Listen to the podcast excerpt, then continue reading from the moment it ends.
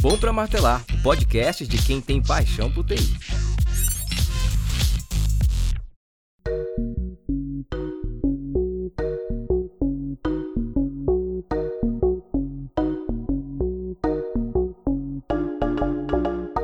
Dia, boa tarde, boa noite, pessoal. A gente está de volta com mais um BPM Podcast para a gente falar sobre temas que ficam martelando na sua cabeça.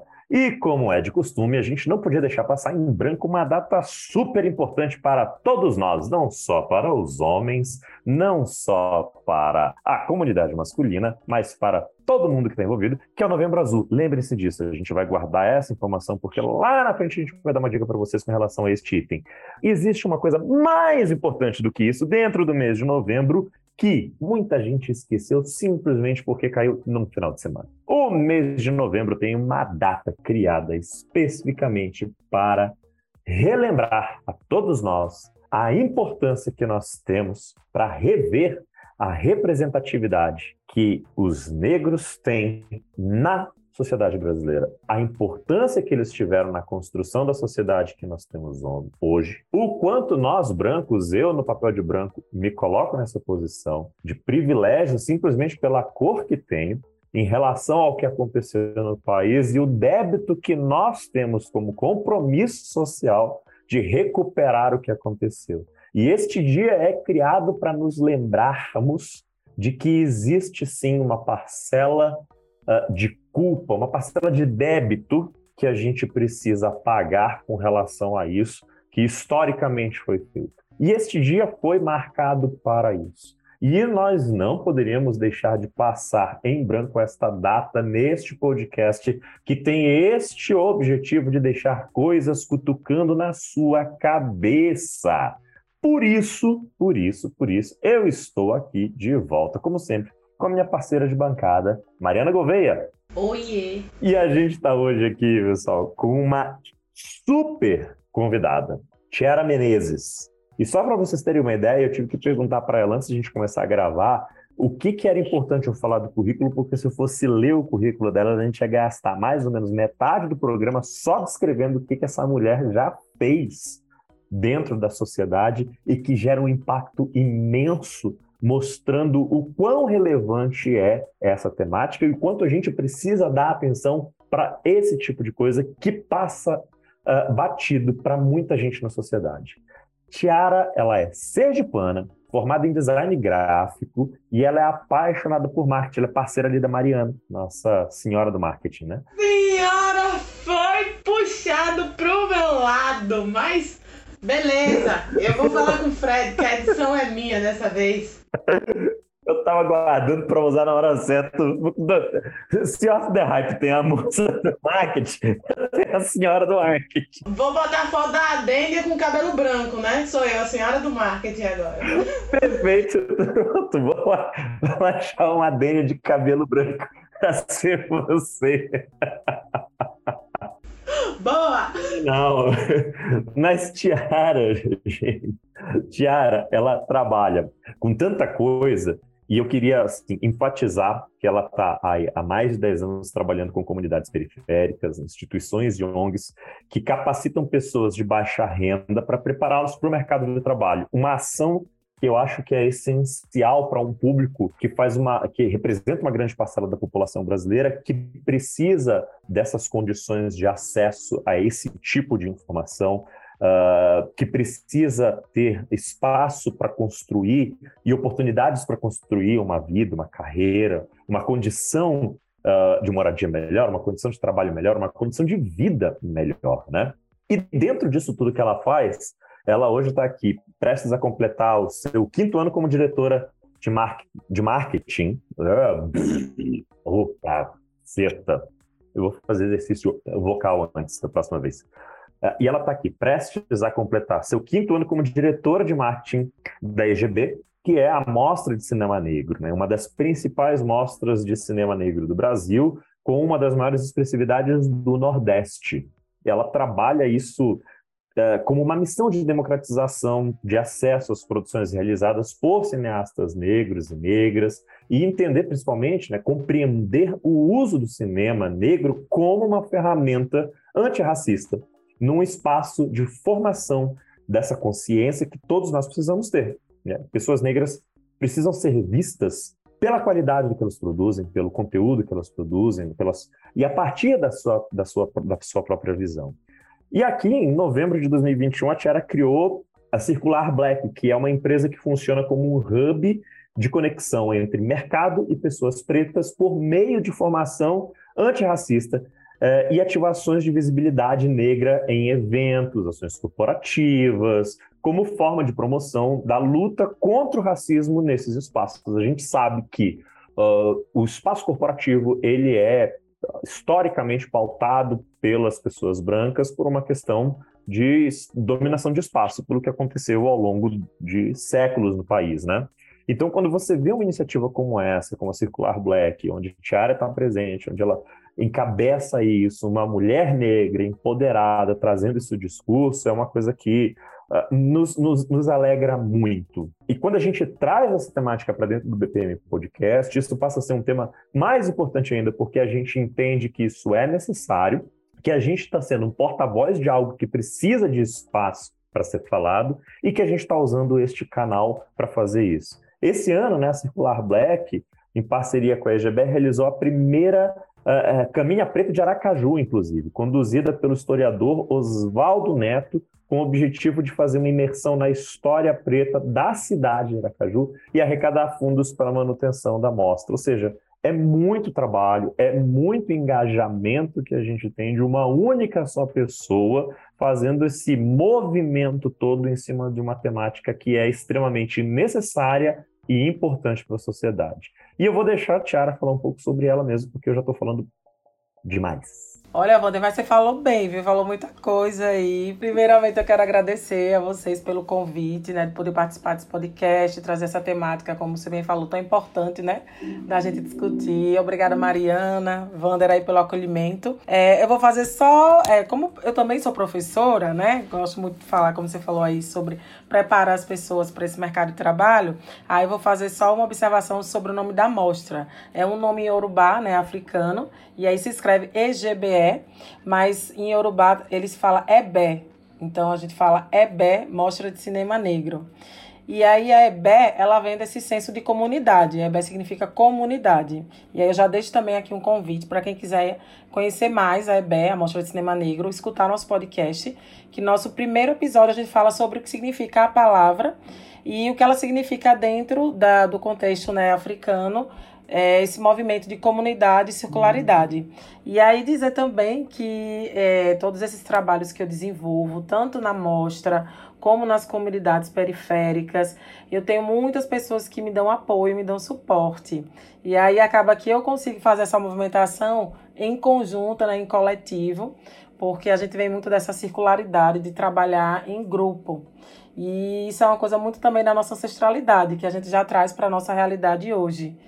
E é um trabalho que acaba sendo é, muito expoente, né? Porque a gente entra nas comunidades, leva tanto a, a parte que eu faço de voluntário, né? De voluntariado, para poder levar esse conhecimento, para preparar as pessoas para o mercado de trabalho, como também com a mostra, a gente acaba atingindo não somente aquela pessoa que participa, mas as famílias, os amigos, né? E aí a gente vai aumentando essa circularidade. Acaba sendo um trabalho que é, a gente foca em, em algumas pessoas, mas ele vai atingir mais e mais, que é é o meu objetivo enquanto é, pessoa, enquanto profissional. E por isso que a Circular Black, quando eu fundei, eu trouxe esse nome circular porque para cada vez mais esse círculo ele se ampliar e abrir e abrir e acolher mais pessoas.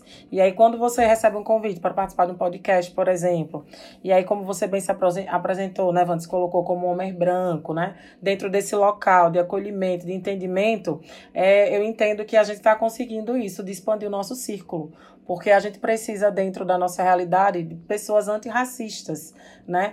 Já o, o, racismo não foi criado por pessoas pretas, foi criado por pessoas brancas. Então é importante que essas pessoas elas entendam esse local de antirracismo, de construção. E a ideia da circular, não somente Tiara, mas da circular, da EBE, né, desse trabalho voluntário, é isso, é que a gente expand, é, conseguir expandir cada vez mais e esse círculo ele aumente cada vez mais, conseguindo alcançar mais e mais pessoas tanto para a consciência do antirracismo, como também para pessoas pretas é, se reconhecerem nesses locais nesses locais profissionais, né, empresas, que elas consigam locais é, de trabalho com condições humanas, com condições também é, estruturais, porque não adianta só contratar pessoas pretas, dar oportunidade, mas tem que dar condições de trabalho, né, condições que elas tenham, é, elas possam subir de cargo, né, que elas tenham é, o projeto de cargos, onde elas consigam ascender dentro das empresas. E aí é esse trabalho, essa movimentação que eu faço como um todo, que envolve arte, envolve cultura, envolve o mercado de trabalho. E esse movimento não pode parar, né? Por isso que eu estou sempre em constante movimento aí, fazendo esse círculo aumentar mais e mais. E essa sou eu, Tiara Menezes, como você bem falou, essa pessoa inquieta, essa mente que está sempre pensando como conseguir colocar os conhecimentos né, adquiridos em prol desse coletivo, em prol dessa, das comunidades, em prol dos meus, dos nossos e dos nossos parceiros antirracistas que seguem na luta com a gente.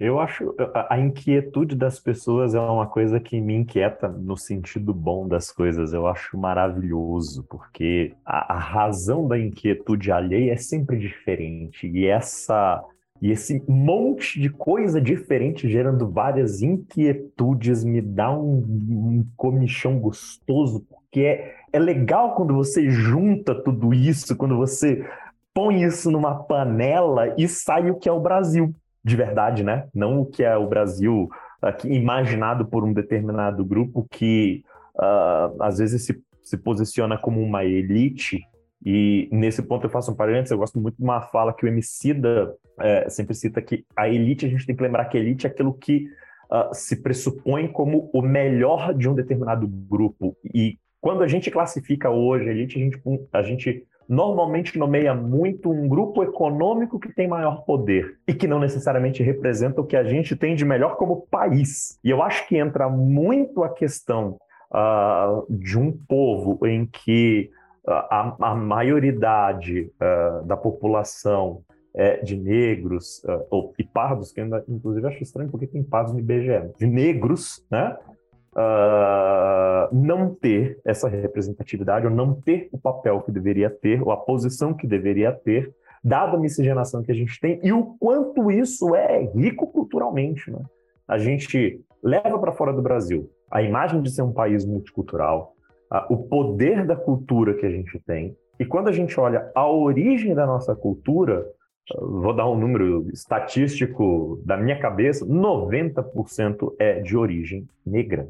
E a gente simplesmente ignora, né? Ou, ou finge que, não, que, que as origens não são daí. E aí eu, eu, eu falei esse monte de coisa aqui, porque eu vou empolgando no assunto, mas a Mariana tá rindo da minha cara ali, que eu vi, ela rindo de mim. Uh, mas eu acho que vale uma pergunta talvez para a gente balizar todo mundo que está ouvindo do porquê que é importante a gente falar sobre este tema. É, você falou aí sobre essa questão é, da, do existir o pardo, né, porque o IBGE ainda considera e tal. Então, por que é importante a gente falar desse tema? Porque quando é, é a nossa colonização ela foi feita é, na base né, da escravidão, na base da exploração. E junto com isso veio a veio foi nos tirado, né, toda, quando eu digo nos tirado, tirado de todos aqueles que vieram, né, nos navios negreiros, né, os que conseguiram chegar aqui em vida e ser a mão de obra escrava desse país, foi tirado tudo que eles tinham né, com relação à cultura, com relação à religião e foi imposto, né, foram impostos é, é uma nova forma de pensar, uma nova forma de, de, de orientação religiosa, uma nova forma de cultura. E a gente só vê esse reflexo até hoje. A gente acha que só sofreu quem foi quem, quem apanhou lá, né? Quem, quem foi, morto, foi morto lá atrás, mas a gente tem consequência disso até hoje, por quê? Porque até se reconhecer-se enquanto pessoa preta faz parte desse, dessa, dessa, desse plano de invisibilizar os pretos né? que, que restaram no país. Porque a gente teve aí uma falsa abolição, onde foi nos dada a condição de ser livres, porém a gente não conseguia exercer nada, né? A religião era tida como, como crime, é, a, os esportes, as festas, né? Então foi criado lei da vadiagem, várias coisas foram criadas como forma de combater é, essa realidade que, da, que não é da minoria, porque nós pretos, como você bem falou aí na sua estatística imaginária, nós não somos minorias, né? Pelo contrário, né? Nós não somos minoria, nós somos a maioria sim, né? É, e, mas até hoje esse plano ele está em ação, esse plano ele é vigente. Existe esse plano ainda de invisibilizar e tornar errado, tornar promíscuo, tornar, é, é, violentar as nossas raízes ancestrais. Então, a nossa religião ela ainda não é aceita como principal, mesmo sendo algo que a gente já tem aí um grande número de pessoas é, é, é, gigante cada vez mais. As pessoas hoje as pessoas mo se mostram mais porque antigamente elas tinham medo, né? Justamente por conta do preconceito, por conta de sofrer violência. Então o candomblé era descriminalizado, marginalizado. A gente tem até hoje casos de casas, né? É, de terreiros que são apedrejados. Então, isso ainda está em planejamento, esse plano ainda está em ação. Então, se reconhecer como negro no Brasil, ainda para muita gente, é, é um ato de medo, é um ato de medo. Então, as pessoas. É, é, a gente não foi é, culturalmente é, criado para se entender como pessoa preta, né? Então, assim, faz parte de um plano que ainda a gente sofre consequências é, que vêm de muito longe. Está muito enraizado o pessoal usa muito a questão do, ra do racismo estrutural, né? Mas é porque está muito enraizado, sim, essa, essas questões que fazem a gente não entender quem, de onde a gente veio, quem, é, quem somos, o que devemos seguir. Então, esse plano ele ainda existe, está em andamento. Por isso que é importante a gente falar, né? O ser preto, reconhecer esse preto, não é só por conta do cabelo, né? Existe um, uma discussão muito sobre colorismo, tom de pele, e isso também faz parte de um plano da gente se entender mais, ah, é, é, é mais como pessoa branca do que como pessoa preta. Então, ah, mas minha, eu, eu não sou, minha pele é clara, eu não sou preta. Então, tudo isso faz parte desse plano realmente de confundir, de trazer essa, essa confusão para que a gente não se entenda como pessoa preta. Por isso que é importante a gente falar, por isso que é importante a gente é, é, ter uma, uma data, principalmente para conhecer nossa história, né? Quando você fala aí dessa experiência que eu trouxe para a minha cidade, Aracaju, da primeira caminhada preta, é porque se faz necessário, enquanto é, esse processo justamente de, de empretecer né, as pessoas, a gente brinca assim, vamos esclarecer um assunto, né? Vamos empretecer um assunto.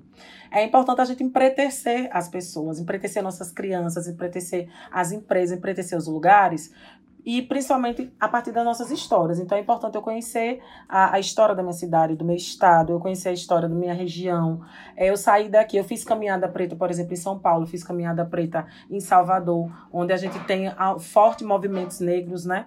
E isso faz parte desse processo de autoconhecimento, mas também porque, como eu falei dessa coisa do circular, eu a partir do momento que eu conheço mais a minha história, eu posso levar isso mais adiante para as pessoas próximas a mim. E quanto mais a gente conhece nossa história, mais a gente entende os porquês, mais essa consciência ela chega para a gente, porque primeiro ela tem que chegar para a gente. Né? Senão eu vou ter pessoas pretas também falando que ah, não, não tem cor, somos todos humanos. A gente vai escutar pessoas pretas falando isso também. Então, por isso que é importante eu empretecer né, os meus círculos, as minhas bolhas primeiro, para depois eu ir colocando isso né, em pautas em lugares maiores, em espaços maiores, chegar aqui no podcast e falar. Então, esse processo de empretecimento, ele é importante e necessário. Por isso, é, a gente tem que falar, a gente precisa falar, e uma data como a Consciência Negra, ela precisa existir. Né? Ela surge a partir de uma homenagem em um dia da morte do Zumbi do Palmares. Então, as crianças têm que saber quem foi Zumbi do, Palmares Zumbi dos Palmares, né? Os adultos que não tiveram oportunidade de saber isso na escola, eles têm que saber. A gente vem também de uma educação que ela é, é, ela se moldou muito né, nos últimos 10 anos. Então, a data da consciência negra ela entrou no calendário escolar, o estudo da africanidade, eles, eles também hoje têm dentro da, da BNCC. Então, é importante a gente acompanhar né, esse, esse, esse decorrer da, da educação que foi mudado, porque, por exemplo, eu sou de 84, então é, eu eu estava em outro formato de educação que hoje já está diferente. Hoje nas escolas já é obrigatório ter esse estudo. Então, as crianças de hoje elas já vão ter acesso a informações que eu não tive. Então, eu preciso falar para as pessoas da minha geração, das pessoas também que tenho que escutar, as pessoas que vieram antes de mim. Então, é, como eu falei, circular, né? Sempre são movimentos circulares do conhecimento e é, da necessidade mesmo de se fazer, da, da importância de se fazer falar sobre nossas histórias, conhecer nossas histórias e criar essa consciência. Tiara, eu queria aproveitar que você falou com relação a esse assunto, né, assim, do, do empretecimento, do esclarecimento, enfim, né, de levar informação para as pessoas, né. Eu, eu queria contar um, um caso que aconteceu comigo e que foi a primeira vez que eu acho que eu, eu tomei consciência do assunto que eu vou puxar também para você falar um pouquinho é, que é essa questão do, do reconhecimento, né? Do, da gente se reconhecer. É, meu pai é negro, né? Tiara conhece meus pais. Meu pai é negro, minha mãe é branca, né? Bem branca. meu pai é um negro de pele clara.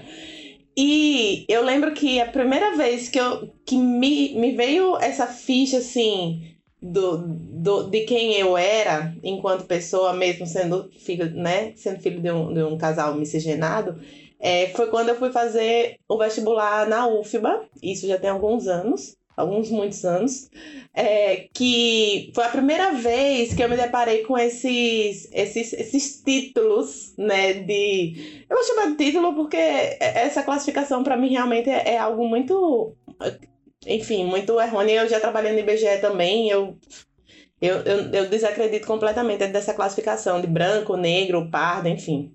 E, mas eu lembro que tinha que colocar lá no formulário do vestibular. E eu falei, não, eu sou parda, né, gente? Meu pai é, meu pai é preto, minha mãe é branca, eu sou parda, não sou branca. Não existe gente branca aqui no, no, no Brasil, né? E eu tenho uma prima negra que mora lá em Salvador, que foi quem me deu todo o suporte pro vestibular. Ela falou: Prima, tu é branca. Põe aí que tu é branca, tu não é parda. Eu falei: Não, mas pardo, né? Então o que é pardo? Porque, né, meu pai é preto, minha mãe é branca, eu, eu não sou branco. Olha para mim, eu não, não, sou branca, eu sou meio, meio zoneada aqui, eu tô no, no meio do caminho, tá?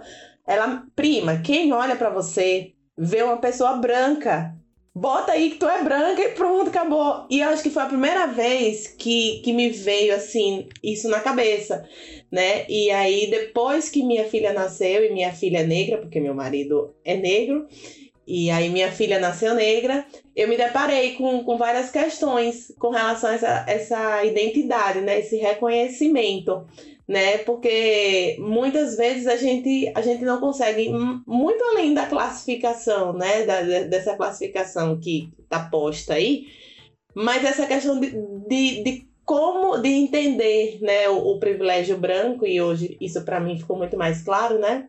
não pelo que você, pela forma como você olha para o mundo, mas como o mundo olha para você, né? E aí é que a gente vai trabalhar para quebrar esses, esses pré-conceitos, né? Esses conceitos que já estão, já existem e que a gente precisa mudar. Então, é, eu, eu, queria que você falasse um, um pouco disso, assim, dessa questão do, do reconhecimento, de, de como trazer isso, né? Não só para quem é negro e se reconhecer negro, né? Isso que você falou, né? De, de, de, uma pessoa dizer, ah, mas a minha pele não é retinta, então não sou negra, né? E, e enfim, né? De, de, se reconhecer nesses lugares. Eu queria que você falasse um pouquinho disso, trazendo, né?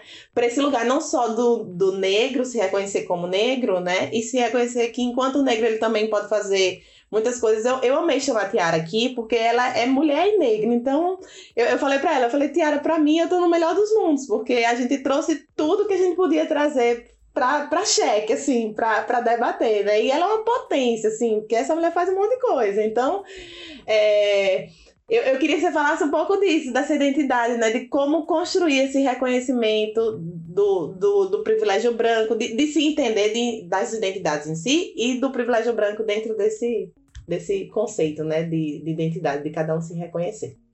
É, eu sempre brinco, né, que muitas vezes as pessoas pretas são chamadas é, como negômetro, né, porque a gente tem que dizer aí, ah, se eu sou preto, se eu não sou preto, muita gente vai e que é uma validação, né? O que acontece hoje, Mari, na verdade, é que, por exemplo, eu vou partir do ponto de uma bancada é, que julga as pessoas que colocam lá as raças numa nas universidades, né? Você falou da minha irmã, por exemplo, minha irmã, ela faz parte de, é, algumas vezes ela é chamada para fazer parte de banca de reconhecimento, né, de pessoas pretas. E existe o que a gente chama de traços negroides, né? Os traços negroides é a boca, né, são os lábios grossos, né, carnudos, é o nariz, né, que antigamente é, antigamente não, que até hoje ainda existe, né? O bullying que chama nariz de coxinha, né? Que é o nariz grande, né? O nariz redondo. É, o formato dos olhos, o formato do rosto, né? O formato mais quadrado. Então, são traços que a gente chama de traços negroides. E esses traços, traços são reconhecidos né, em pessoas negras. É, e aí tem, hoje o cabelo, por exemplo, muita gente partia do ponto muito do cabelo, mas o cabelo hoje ele tem várias, o cabelo ele sempre teve, na verdade, várias texturas. Então tem o cabelo que, inclusive, para o mundo da estética, tem as nomenclaturas, cabelo tipo 4C, 4A, 4B, 3C, 2B, 2A. Então, o cabelo, é, quanto mais crespo, é, o número aumenta, né? O meu, por exemplo, ele tem várias camadas. Eu brinco que ele é 2A, 3A, 3B. Então, veja como as coisas foram tomando muitas formas e desenvolvendo, né? E isso também é muito bom, porque uhum. parte desse ponto de reconhecimento. Antes a gente chegava no, no supermercado para comprar é, shampoo, condicionador e era tudo uma coisa só: cabelo liso, cabelo cacheado. E hoje a indústria já se preocupa com a, a textura do nosso cabelo. Então, assim, é, na verdade, não existe, eu não tenho como. É, eu, eu falo, não sou negrômetro, eu não tenho como dizer você é preto, você não é. O Mano Brown até brinca que existe um limbo, né? Branco demais para ser. É claro demais para ser preto, é preto demais para ser é, branco. Porque quando nós, por exemplo, brasileiros, saímos do, do Brasil para outros países, é, muita gente, você, por exemplo, você não vai ser lida como branca lá fora. Né? Você não vai ser lida como branca lá uhum. fora. Inclusive, existe até graus grandes de racismo lá fora por conta né, disso mesmo, com os latinos. Então, é, é... Dessa miscigenação que é, é, uma, é uma característica brasileira, né? Exato. Então, assim, é muito complicado mesmo, porque existe esse limbo. então, existem pessoas que vão ter traços negroides, porque tem essa mistura, né, de pai, de mãe, de avô, de avó. E é, eu sempre, o que é que eu recomendo sempre às pessoas que têm essa dúvida, que ficam naquela, ah, eu sou, não sou preto, me considero uma pessoa negra, eu não me considero. É, é mais um ponto, como eu falo, é mais um ponto desse plano da divisibilidade, é trazer essas confusões, trazer esses questionamentos. Mas busque, é, é um processo de autoconhecimento sabe? Quando também eu tive meu primeiro contato com essa questão de, ah, eu sou uma mulher preta, eu sou uma mulher negra, por isso que isso acontece, por isso que isso deixa de acontecer, foi muito pela experiência também ouvindo minha irmã né, nas diversas palestras que ela deu, aulas, enfim, que eu acompanhava. E partiu muito dessa experiência dela. Por exemplo, eu tenho um tipo de cabelo, ela tem outro tipo de cabelo. Do cabelo dela já é um tipo mais crespo. E aí ela já usa Black Power, né? Que aí já fica maior. Então ela já tem outra. A, a, a, o mundo, como você falou, já enxerga ela de uma forma. O mundo já me enxerga de outra, porque existe um padrão do mundo enxergar, né? O cacheado que aí as pessoas evitam usar o crespo, ele é mais aceito que o crespo o preto, a, pre, a pessoa preta de pele clara, ela já é mais aceita que o preto retinto. Então, veja, existem várias camadas. A gente fala da, é, da questão da interseccionalidade justamente por conta disso, porque a gente tem várias camadas do racismo, e aí vem, como você falou, mulher preta, aí eu, eu aí quando, já que eu falo interseccionalidade, aí eu já falo mulher preta, nordestina, periférica. São muitas camadas. E aí eu posso botar até mais uma camada, por exemplo, obesa, é, gorda. Obesa não, gorda. Que eu já fujo de um padrão também da estética. Então, assim, são várias camadas que não só o racismo, como todos esses preconceitos, como você falou, também atingem de, de uma certa forma, né? E aí, é, são muitas... Se a gente for, for é, dentro dessa, dessas camadas, tentar entender como cada um sofre e a partir disso elencar como, ah, eu vou me considerar preto ou não porque eu sofro preconceito por conta disso, eu sofro racismo por conta disso. Eu escutei isso essa semana, né? Uma pessoa veio me perguntar assim, Tiara, o que, é que você acha de botar tranças? Né? Aí eu falei, você se enxerga como? Porque ela pensou, ah, eu não quero fazer apropriação, tá, mas eu queria fazer um penteado. E eu não me vejo como uma mulher preta, porque eu nunca sofri preconceito. Eu falei, mas assim, é, é, você só, só se entende, só entende que a pessoa é preta se ela sofreu algum preconceito ou racismo?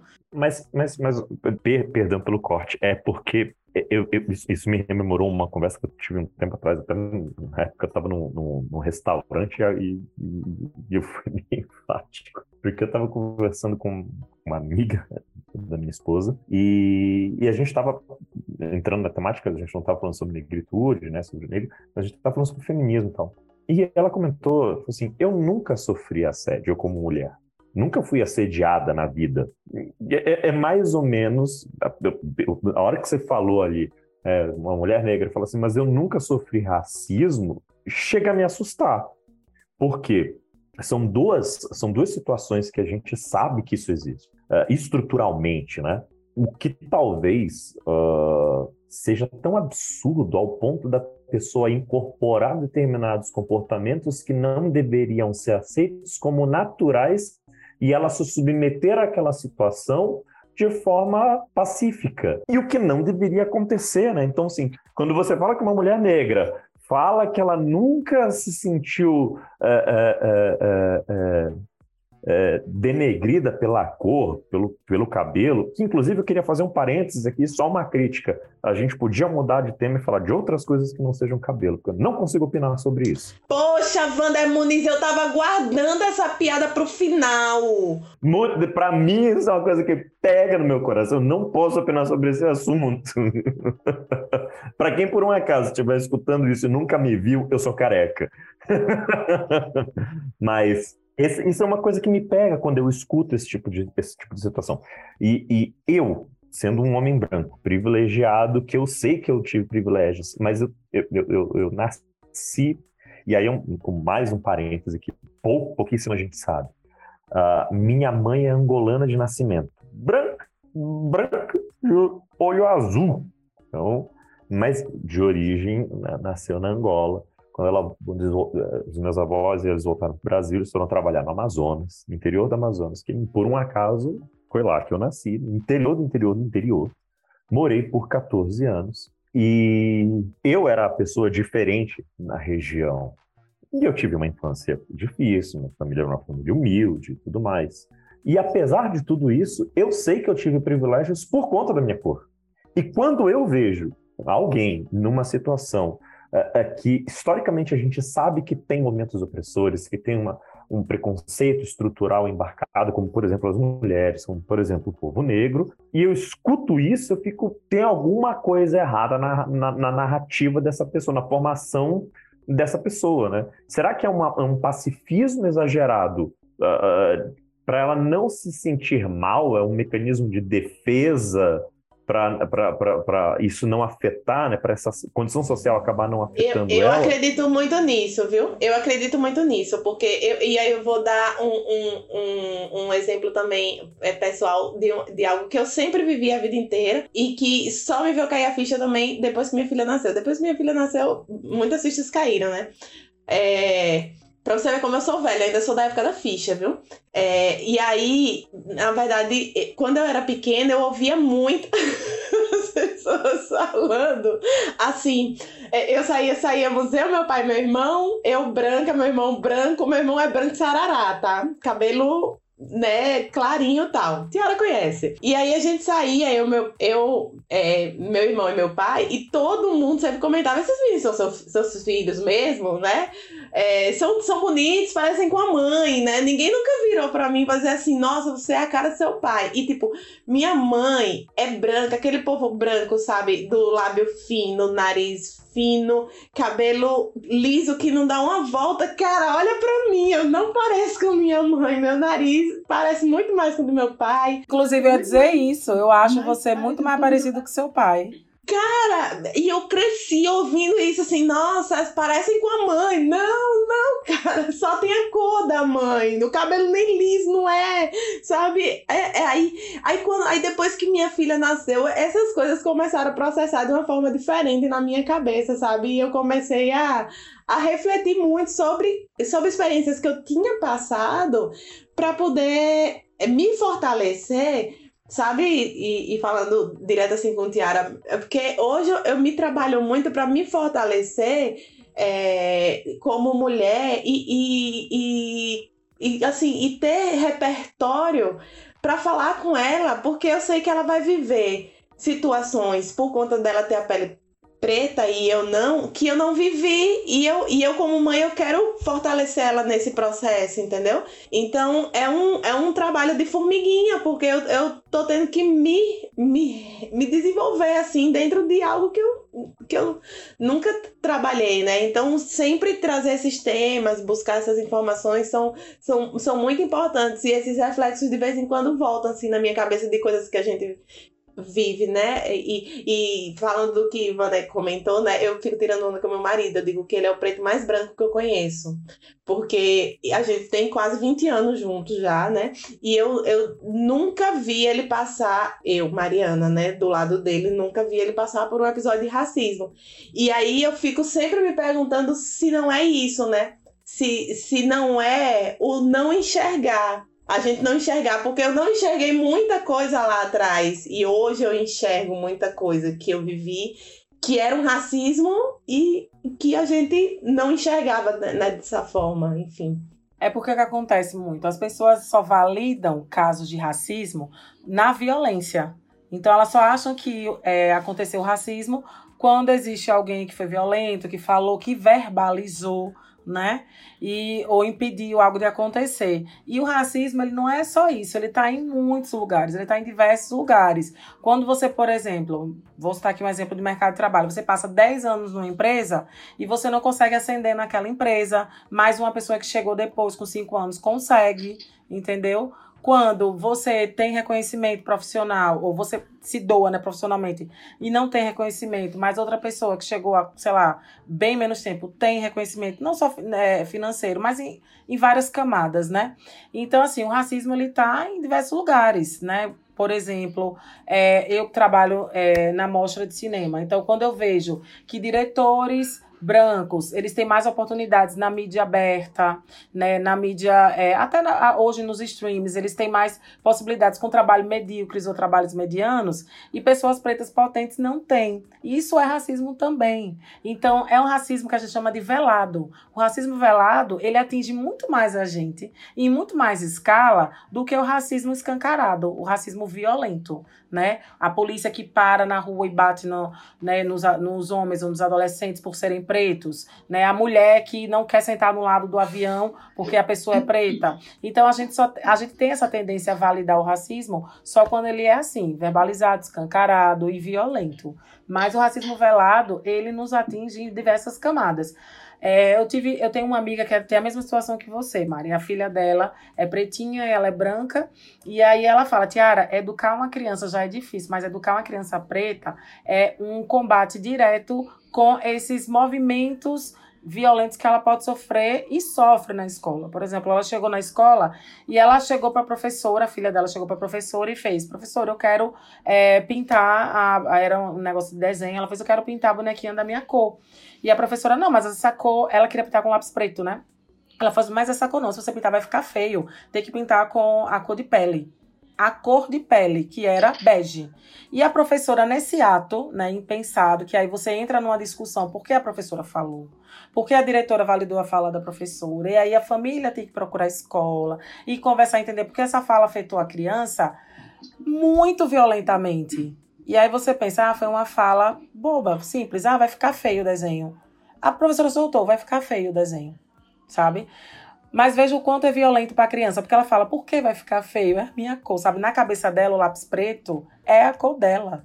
E aí, veja como é educar uma criança preta. É prepará-la para essas, essas pequenas violências que ela pode enfrentar. Com, a, com o coleguinha da sala, com a própria professora.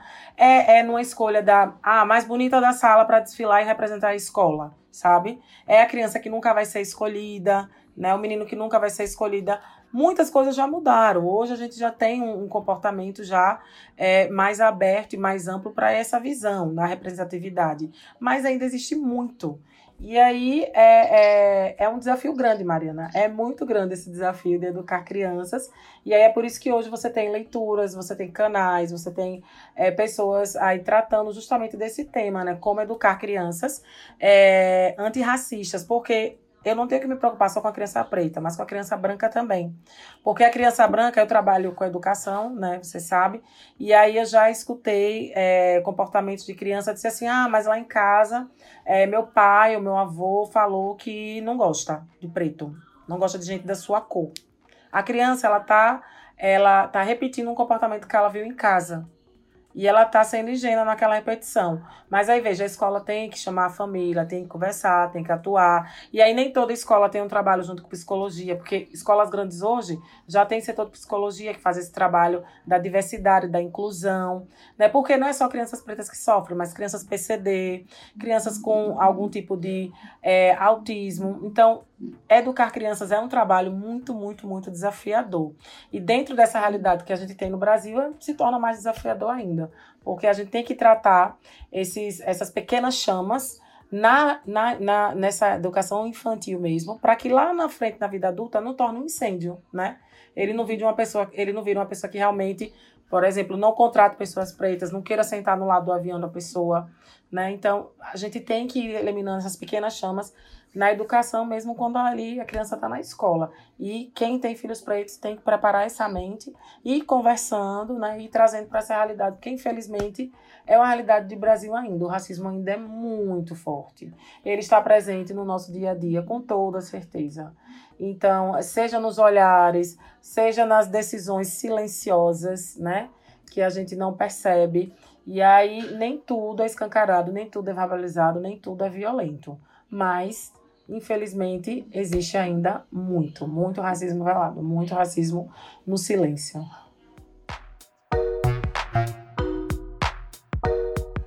Oi, pessoal, a gente vai dar uma pausa no nosso podcast aqui na primeira parte e a gente volta logo, logo com a parte 2 para vocês continuarem esse super bate-papo que a gente está tendo aqui com a Tiara e na companhia de Mariana Gouveia. Segura um pouquinho, aguarda a ansiedade, que já já a gente está de volta aqui para parte 2 do nosso podcast. Valeu, gente, obrigado, beijo e continua com a gente. Um abraço, fui!